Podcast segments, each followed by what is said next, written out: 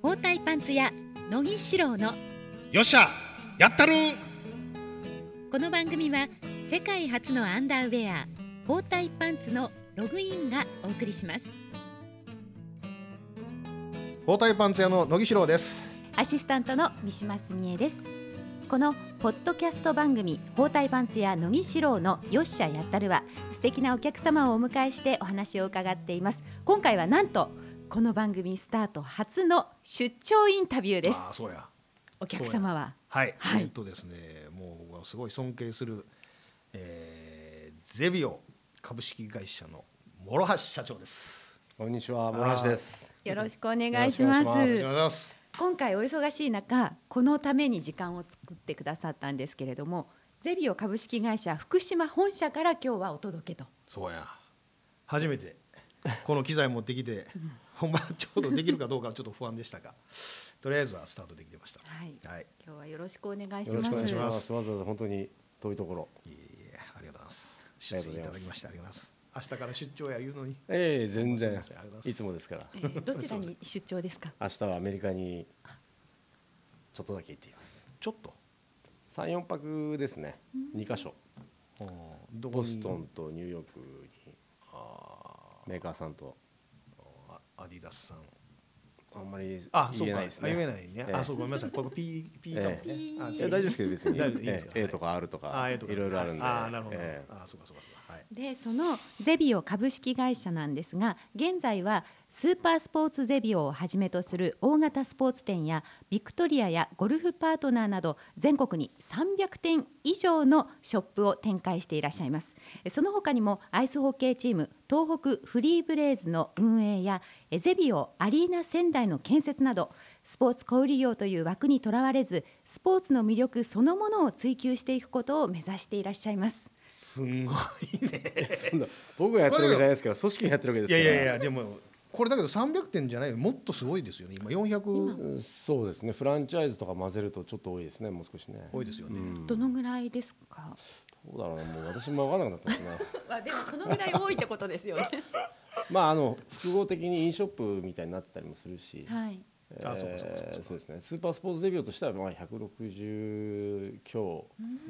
あとは、えービクトリアが65あとゴルフパートナーは数えきれないぐらい日本にありますんで。そうですよね。実は私福岡の筑紫野市というところが実家なんですがすぐね本当そばにありますよね。あります。はいはいはい。あるんです。あのそうなんですよ。ありますあります。うん。そう何度もお邪魔させていただいてはいおりました。まあそんな皆さんの近くにきっとあると思うとそうやね。ね思うんですけれども。うん。でかいよねほんで。もう初めてあの西の内店に来てはいはいはい。見せてもらった時にあのでかさはもう本当どぎも抜かれましたよね。でもね。でもあれあれまだ大きいとこあるんでしょ？そうなんですよ、えー今一番大きいのは北海道の月寒札幌の近くにあるんですけども、北海道ですか？えーあとはつくばにああります。そうや。あのドームっぽい。そうですね。2500坪前後。この2店舗がね。あとはまあ2000坪弱っていうのがあの浜松に1個あるんですけど。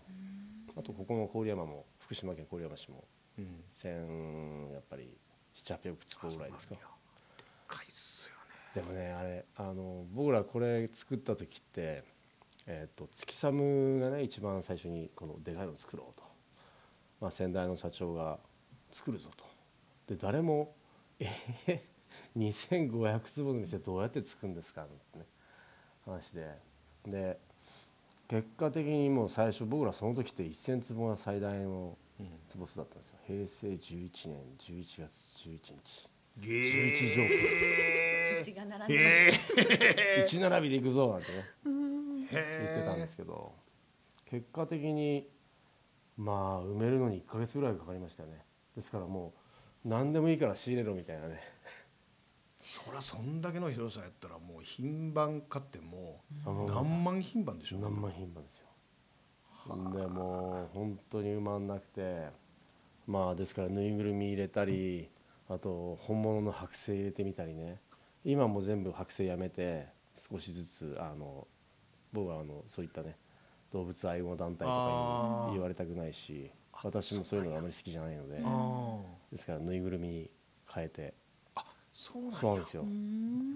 あと愛嬌のあるこうクマちゃんを置いてみたりね、うーん置いてましたね、えあえまあ、あれも先代が、えーそういうの OK みたいなね、子供たちに夢をみたいそうな、なんや、あのー先代の方とえっ、とどういう接点でっていうかまずはそのどっから話聞いていこうかな。もうちょっともっと俺若い時の話聞きたいんやけどな。その今のそのいや俺だからさその初対面の時っていうのの印象がすごくて。でどこが初対面？どこでしょうか初いやあの東京東京。あの東京の、えーあれ6階やったっけな。はいはいはいはい、あのーちっちゃいところですねに、はいあの藍染めのあの木箱入りのはいパンツを持って押しかけて、ほんであれでモラさんが「なんやこれ!」っていうところからあれでスタートなんですよ。でその時にちょうど1階で、えーその当時の担当の方とエレベーターに乗って行こう上に上がろうって言った時になんかね途中から、あのー若い兄ちゃんがふっと入ってきたのポロシャツの「あ社長です」って紹介されて「え？っ!」っていう 若い兄ちゃんやと思ってたらこれ社長やで「えっ!」こんあ爽やかな感じのあのあれで。今このひげ面じゃないいですか、やいやいやいやいやいやいやいやほんでうえーと思ってでその爽やかな感じでほんで商談しててもスパンスパンスパンやったからこのこの男どんな男やっていうすごい興味が湧いて。頭ないだけですよ。いやいやいやいやいや。いやであのよくよく周りの人に聞いたらすげえ人やっていうのが徐々に分かってき、でも昔のこと俺全然知らんからさ。だから。昔は実はあのこの福島県の会津若松っていうところの生まれなんですけどね。まあ本当幼少の頃、えー自然大自然の中で、えー育って。うんで、まあ、高校卒業してからあの大学で東京に出てったんですけど、もうん。う最初はもう、うんお話もできないしもうとにかく周りの人間からもう喋れ喋れ喋れ喋れって言われましてね、全然喋れなかった。えそれはなんで喋れないの？も会ともと津会津の男は無口だから。ほんまそういうことで？結構会津の人間無口ですよ。あんまり無駄口叩かないいやそんなのないですよ。ないや俺はもそう口から口から生まれてきてるからさ。あそうなんやほんで方言が恥ずかしいとか言うんじゃなしにやっぱり。もう全然あの方言もあ逆に方言があんまり喋れないかな。えー、そうなんですか、最近こっちにいることが多いんであのなんだなんだっぱいとかなんだっぺとか なんだべしたとか、うん。そういうのは時々真似して使うようにしてますけど。でもなんか最近「なまってるよね」とか言われて「なまってます?」なんて言いながら会話してますけど。あ、そううん、で大学でそのもういきなりそのテニス部に入られたんですか？テニス部。もうえ高高校の時ももうやっもう小学校からちょっとずつやって、まあ、もうずっとテニス一筋。あテニス一筋じゃなくてテニスの裏先がショートトラックスピードスケートやってたんですよ。へえそれいつ頃の話ですか？えーっとねスケート始めたのは幼稚園。ほで試合に出始めたのが多分小学校34年ぐらいだと思いますえそのショートトラックってその当時っていうか。人口はあんまりないいないいなかったですよ。あの今のオリンピックでやってるあのショートトラックそうですそうのルールですそうですそうです。ほとんど同じルールですね。ヘルメットはかぶんなくてもよかったですけど最初の方は。でも今つなぎじゃないですか。うあそうですよね。昔はね、えー子供の頃はねえっ、とあれセパレーツ。はあはあ。セパレーツっていうのかな。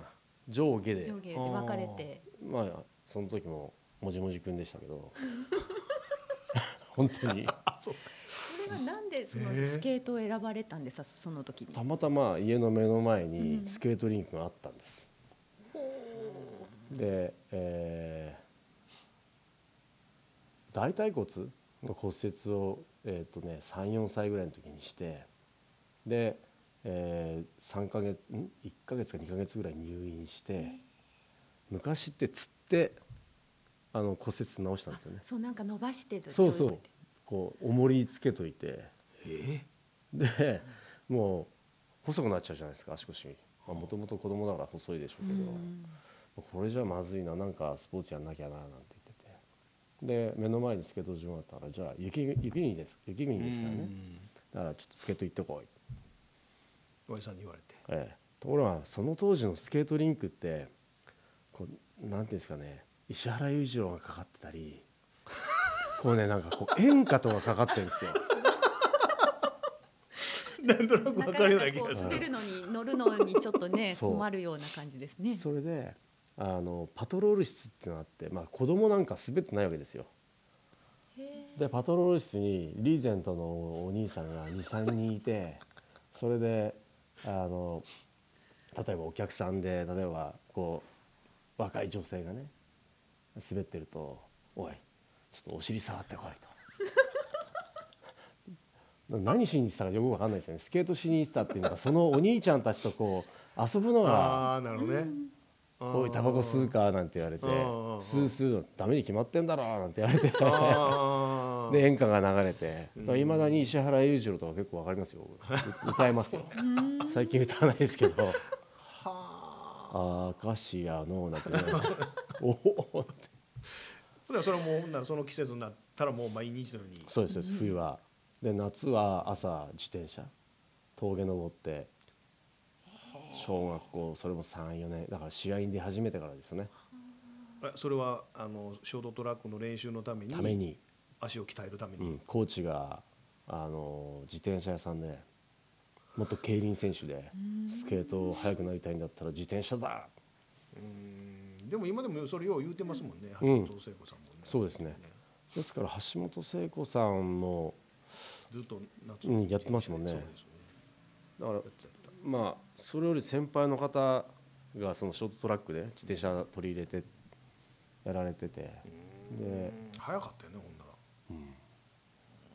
だからあれですよ僕はもうなんていうの？危険なんか顧みないというかね。もうあの峠？登っていく時はもちろんはあはあはあ言って登っていくんですけど、もう帰りは下りはねあのあれですよ車抜いてきましたもん。えー、そんなに早いんですか？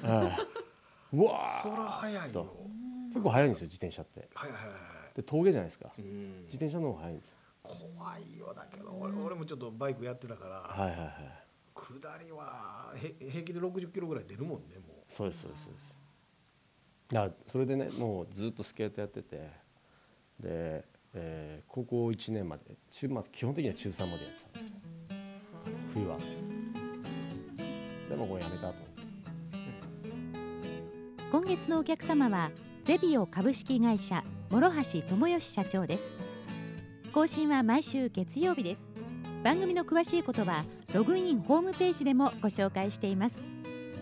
www.login.co.jp をご覧ください。またこの番組に関するご感想もお待ちしています。iTunes のサイトからカスタマーレビューへの投稿をお願いします。それでは次週もお楽しみに。包帯パンツ屋乃木志郎のよっしゃやったる。この番組は世界初のアンダーウェア包帯パンツのログインがお送りしました。